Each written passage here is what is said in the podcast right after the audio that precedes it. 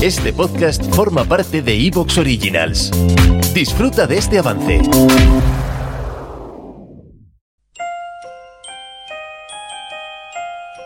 Crímenes y criminales con Luis Martínez Vallés.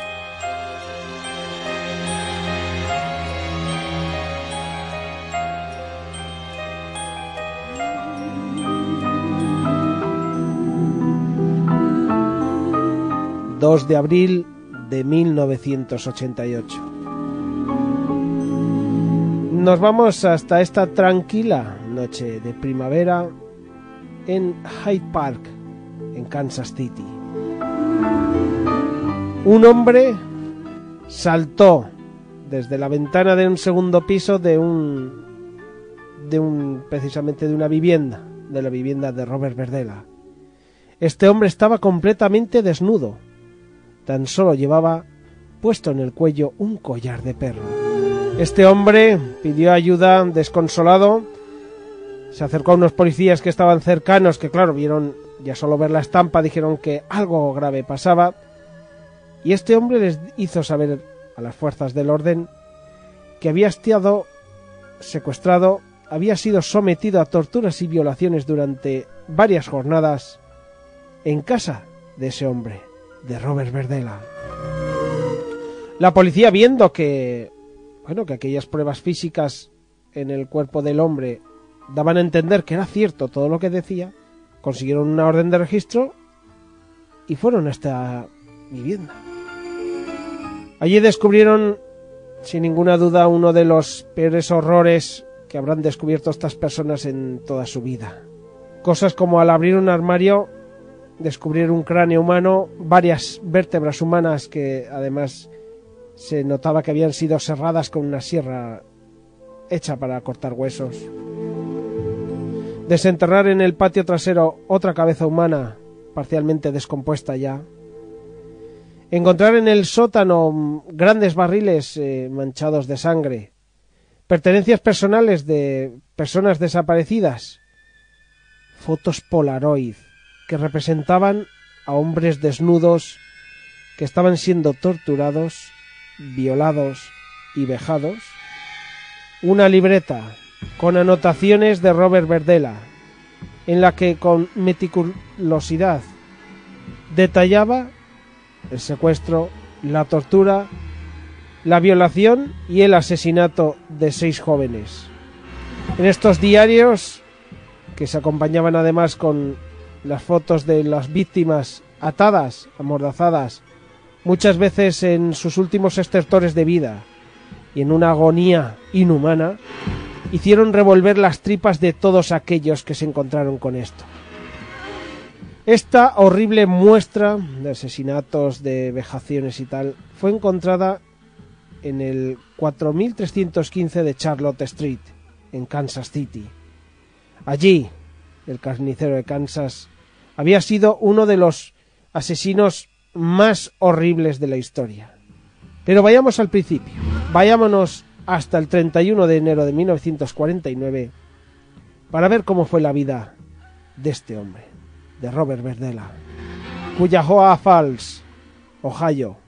Allí el 31 en 1949, el 31 de enero, nació Robert Verdela. Un niño que en un principio pues eh, no tenía mayor problema que cualquier otro niño. Sin embargo, cuando cumplió alrededor 15 años, empezaba a haber problemas en su casa. Y es que al morir su padre y su madre volverse a casar, a él se le descompuso algo en su vida. Se volvió muy retraído. Se dice que, mm, que aquellos jóvenes de la localidad que se cruzaban con él eran duros con su aspecto físico. Él estaba un poco pasado de peso. Quizá también porque llevaba gafas. Él no era feliz estando en la calle, teniendo relaciones en la vida real. Así que empezó a tener amigos por correspondencia. Amigos por correspondencia con los que empezó también a entablar colecciones, colecciones de, de estampitas, de sellos, de monedas, y así hizo amigos. Además, eh, en 1965, alrededor de ese día, se hizo la película El coleccionista, que estaba basada en la novela de John Fowles bueno, aquella historia que por supuesto pues era de un hombre que estaba perturbado mentalmente, que secuestraba a una chica de la que digamos él estaba enamorado enfermamente y que él pretendía pues con este secuestro al final obligarla a que le quisiese. Claro, él nunca olvidó esa película y lo que en ella se exponía. Fueron pasando los años. Robert ya era un, adolescente, ya estaba aproximándose a la edad en la que uno empieza a ganar algo más de confianza en sí mismo. Además se dio cuenta de varios detalles. Por ejemplo, se dio cuenta de que era homosexual. Asimismo no se lo reprimió nunca. Y eso le dio confianza. El hecho de decirse, pues mira, yo soy homosexual. Es verdad que, claro, esto también hizo que empezase a portarse mal, de una forma grosera, hacia las mujeres. Una forma y una actitud que mantendría durante el resto de su vida. Nunca tuvo respeto por las mujeres. Quizá en despecho a que su madre se había casado con otro hombre. Llegamos a 1967 cuando Robert Verdela se gradúa en la escuela secundaria y empieza a asistir al Kansas City Art Institute. Allí, finalmente, pudo expresar su arte y además fue abierto con sus compañeros en cuanto a su homosexualidad. Fue valiente en ese aspecto.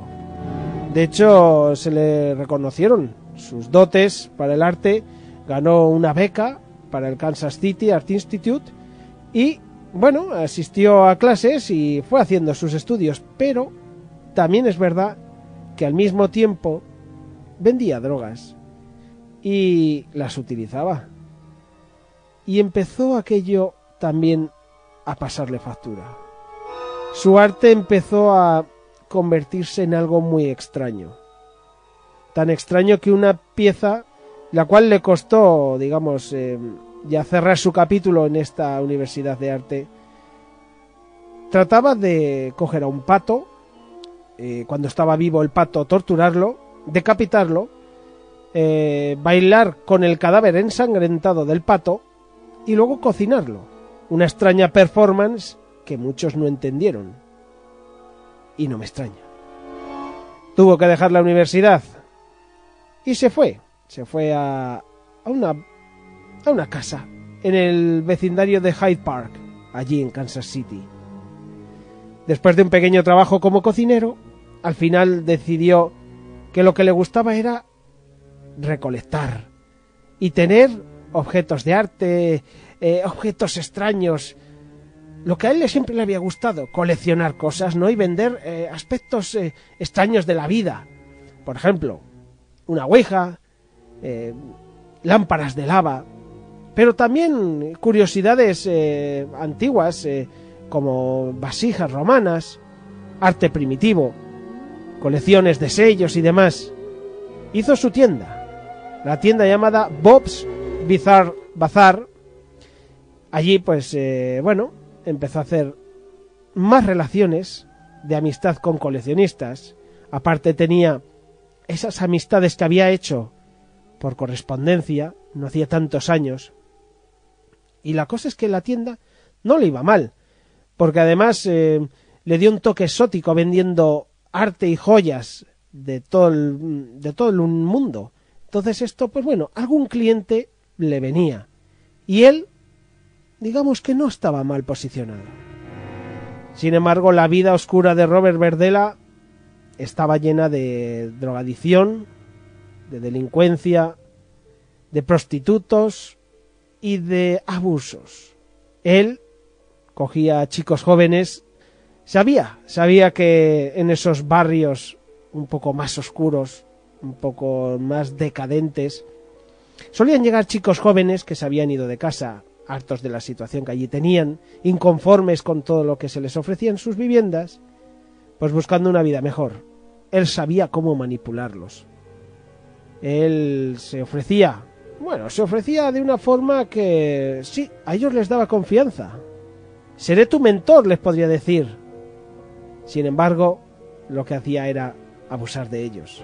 Todo aquello fue increciendo Robert eh, cada vez fue más allá hasta que en 1984 llegó su primera víctima, Jerry Howell.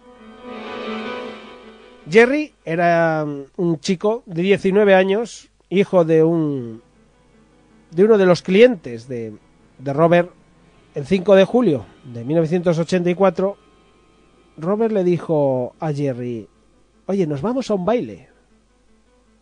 Vale, le dijo él, me gusta el baile. Sí, pero antes de ir, tengo que parar en casa a hacer una cosa. Jerry se ofreció a ayudarle. ¿Te está gustando lo que escuchas? Este podcast forma parte de Evox Originals y puedes escucharlo completo y gratis desde la aplicación de Evox. Instálala desde tu store y suscríbete a él para no perderte ningún episodio.